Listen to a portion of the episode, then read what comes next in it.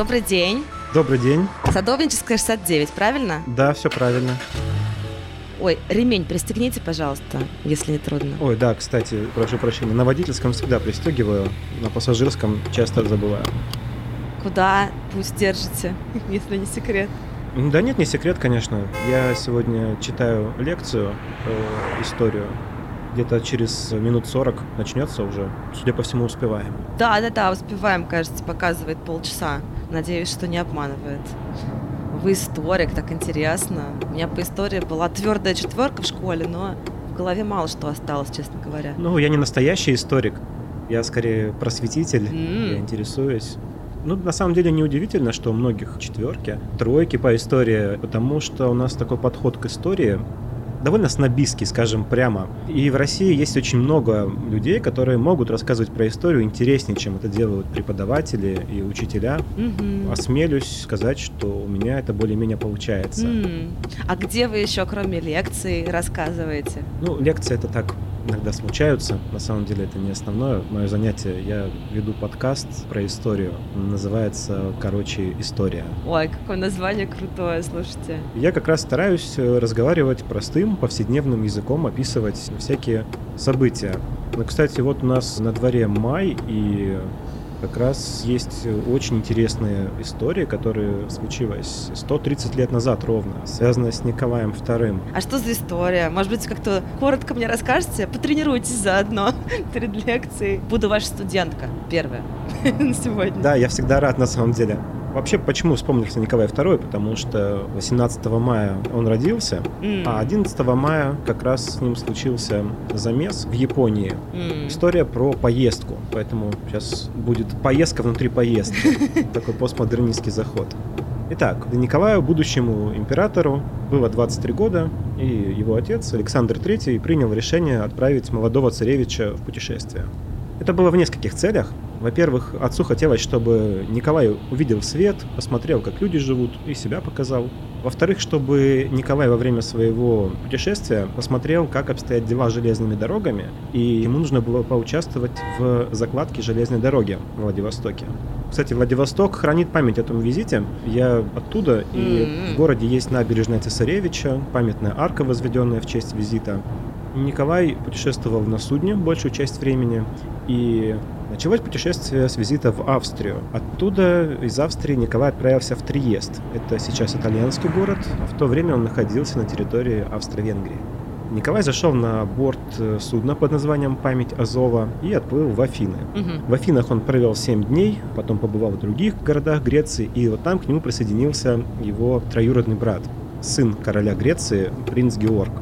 Вот, значит, они там отплыли в Египет, да, как раз как два среднестатистических туриста, посмотрели там все, что можно посмотреть, Ага. пирамиды, угостились хлебом с солью по русскому обычаю, встретились с наследным принцем, покатались на верблюдах, после чего отправились дальше в Индию, в Бомбей. В Индии было плюс-минус то же самое, только вместо верблюдов были, догадайтесь, кто? Э, эм, Ну, с хоботом и большими ушами. Ой, господи.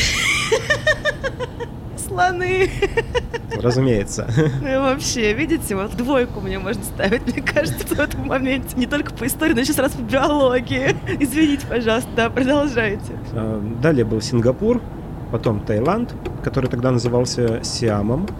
Затем Николай, Георг и вся свита отправились в Гонконг. Гонконг был тогда английским владением. И, наконец, финальная точка маршрута – отплытие в Нагасаки, японский порт. Кстати, вы слышали о том, что Япония раньше была закрыта от всего мира? Ого, ничего себе. А когда она открылась? К сожалению, не скажу, но это связано с именем Мэтью Перри, не того, который снимался в фильме «Друзья», это адмирал Мэтью Перри, который прибыл со своей эскадрой и сказал, что если японцы сейчас не начнут торговлю, не откроют Японию, всем будет плохо. Но надо сказать, что Япония была не до конца изолирована, все-таки через вот этот порт Нагасаки какая-то торговля шла. Ладно, я отклонился, люблю так отклоняться иногда.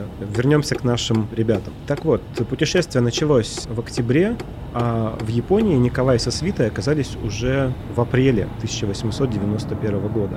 Знаете, что у Николая была татуировка в виде дракона? Ого, Цветной дракон? правда? Да, Ничего вот он в Японии как раз наковал в себе эту татуировку, но это вызывало у японцев довольно странные ассоциации, потому что можете себе представить, кто в Японии носил татуировки в то время? Совершенно точно не дворяне и не члены императорской семьи. Как вы думаете, кто носил в Японии татуировки по большей части? Субкультуры? Криминальные элементы. Ого! Вот. И то есть э, Николай прибывает в Японию и просит мастера сделать ему дракона. Ну так вот, Визит Николая в Японию воспринимался с большим воодушевлением, потому что отношения между Россией и Японией были довольно напряженными. Обе стороны хотели снять это напряжение. Было непонимание, связанное с Китаем. Россия претендовала на его территории. Япония тоже. Россия там перед этим прибрала Сахалин, что тоже вызвало у Японии легкое недопонимание. М. И можно сказать, что Япония не определилась, как вести себя с Россией, дружить или нет. И визит Николая должен был закончиться торжественным окончанием в Киото и встречей с императорской семьей. Это должно было поспособствовать смягчению отношений. Мгм. И в чем уникальность еще этого визита? Японию перед этим не посещал ни один член монаршей семьи ни одной страны. Все вот дипломаты, дипломаты, а тут не просто член семьи, а наследник, будущий император. И это казалось очень почетным. Но если бы все пошло по плану, я бы сейчас это не рассказывал. Сейчас немножко нужно откатиться назад. Мгм. Не в смысле автомобилю откатиться назад, в котором мы сейчас едем, а нужно сделать небольшой заход в прошлое. Примерно за 13 лет до визита Николая уроженец провинции Кагасима Сайга Такамори поднял восстание против реформ императора. Мгм. Сайга Такамори был самураем. Самураем было быть почетно, им быть выгодно, это довольно безопасно. Но при императоре Муцухита стали проводиться такие реформы, которые Японию делали более западной, вестернизировали. В стране появилась конституция, армия стала призывной, и значение самураев в Японии стало снижаться, эпоха стала уходить. В общем, Сайга Такамори поднял восстание после того, как его разногласия с правительством достигли огромного накала. По сути, это была полноценная гражданская война, и в ней он потерпел поражение, и, как подобает самураю, сам ушел из жизни традиционным способом. Ну, М. вы знаете наверняка, как Да. самураи уходят из жизни. Это я знаю. Да. Но при этом народная молва очень долго не хотела признавать, что он ушел из жизни. Ходили слухи, что он сбежал и где-то укрылся, и кто-то даже говорил, что он в России. И обсуждали, что он вернется в Японию вместе с русским царем. И, как вы понимаете, после визита Николая в Японию люди стали обсуждать, что Николай привез с собой Сайга Такамори. На самом деле, когда Николай прибыл в Кагасиму, он просто довольно весело провел время в компании бывшего князя этой провинции, Семидзу Тудайоси. Там он пил, смотрел на выступления воинов, которые его впечатлили, потом посетил порт э, местный и отправился в город Отсу. В этом городе предполагалось э, посетить живописное озеро и полюбоваться его видами. И когда эта часть программы была выполнена, то Николай поехал со своей развеселой компанией обратно.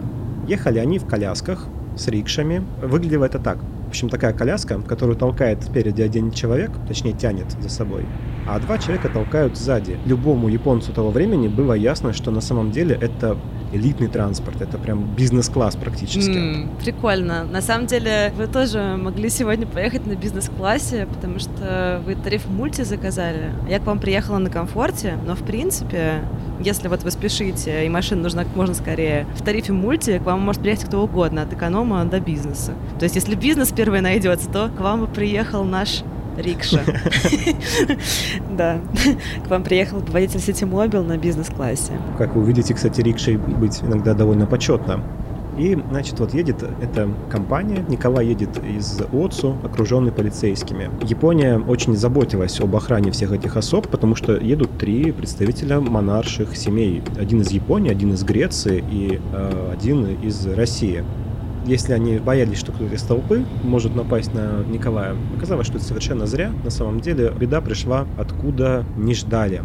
Один человек из полицейского кортежа подбежал к Николаю II, и происходит историческое событие. Момент, э, в который отношения между Японией и Российской империей повисли на волоске.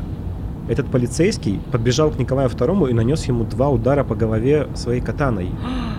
Ого. Там спорят, один или два удара, хотя мне кажется, на самом деле это не так важно. Важно, чтобы была кровь и разошлась кожа. По описаниям, вроде как у Николая было две довольно сильных э, раны, одна до кости, представляете? Ого. Ничего себе. Ну, Николай был в котелке, М. и он был в штатском. Мгм. Котелок его отчасти спас от удара. Кроме того, еще два человека ему помогли, даже три человека. Один это греческий принц Георг, его троюродный брат, который попытался отбить удар бамбуковой тростью. Мгм. А вот два возницы Николая э, скрутили неудавшегося убийцу. Дальше подбежали полицейские, закончили работу и обезвредили его. Мгм. Нападавшего звали Цуда Санзо. Этот весь исторический момент он занял 15-20 секунд. Но от него зависело очень много. Представляете, если бы Николая убили еще тогда, это Россия бы совершенно другим путем могла пройти. 20 век. Извините, а вам не душно? А то просто что-то мне душновато стало. Если вы не против, я немножечко окно открою. Я, кстати, сам хотел попросить. Надеюсь, я рассказываю не очень душно. Нет, Нет, нет, все в порядке. для меня это критично важно. Рассказывать живым языком. Да, ну вот, ранили его. Да, и представляете, что тут началось, какие последствия. Это же международный скандал. Николая положили в больницу в Киото. Туда съехались все, кто мог, а в том числе сам император Японии. И вот это было неслыханным делом, потому что у императора весь маршрут расписан на долгое время вперед, и никогда император не изменял этому маршруту, расписанному на многие месяцы вперед. А здесь он неслыханное дело, сам отправился к Николаю в больницу. Николай сказал, что ничего страшного не произошло, что отношение к Японии у него не изменится никоим образом, что этот досадный инцидент ничего не поменяет. Маршрут Николая по Японии еще не был закончен, Мгм. ему предстояло посетить Токио, но его отец, Александр III, решил, что, пожалуй, погуляли и хватит. Хм. А вдруг еще кто-нибудь нападет где-нибудь, пора возвращаться. Мгм. И уже через несколько дней Николай отбыл во Владивосток на борту корабля под названием «Память Азова». Надо сказать, что на борту его снова посетил император. И это прям экстраординарное явление, потому что палуба российского корабля — это территория Российской империи, даже в японском порту. А императоры Японии за всю их тысячелетнюю историю никогда не покидали территорию родной страны. И надо сказать несколько слов о нападавшем и о том, что с ним случилось. Сначала хочу немножко сказать о причинах нападения. С одной стороны, этот Цуда Санзо, этот японский городовой, он участвовал в подавлении Сацумского восстания, о котором я говорил. И если он поверил слухам о том, что Николай привез с собой вождя того восстания, Сайга Такамори, то вполне мог напасть из-за этого, чтобы не дать Николаю осуществить вот эти коварные планы. А в то же время, во время следствия, этот полицейский уже говорил о том, что сам считает себя самураем и даже сочувствует Сайга Такамори, с которым он воевал. В общем, похоже на то, что бывший самурай, а в то время полицейский, Суда Санзу, испытал какой-то невероятный личностный кризис, а Николай просто стал для него воплощением всех его проблем. Его судили, и случился интересный казус. В японском правительстве все говорили, надо его убить, прям как можно быстрее. Но по статье покушения на убийство, то есть убийство же не было закончено, его могли только отправить на каторгу максимум. Есть еще статья в японском э, уголовном кодексе того времени «Причинение зла императору, императрице, наследному принцу». За это полагалась смертная казнь, но эту статью нельзя было применить, потому что титул императора обозначался в этой статье как «тенно» — японское слово. Оно означает император Японии, и оно не может быть применено никакому другому императору. Возник спор такой. Судьи работали под огромным давлением, потому что в заседание приехали три министра в ожидании, что будет вынесен политически мотивированный приговор. И судебная власть в итоге показала свою независимость и отправила бывшего полицейского на каторгу, на остров Хоккайдо.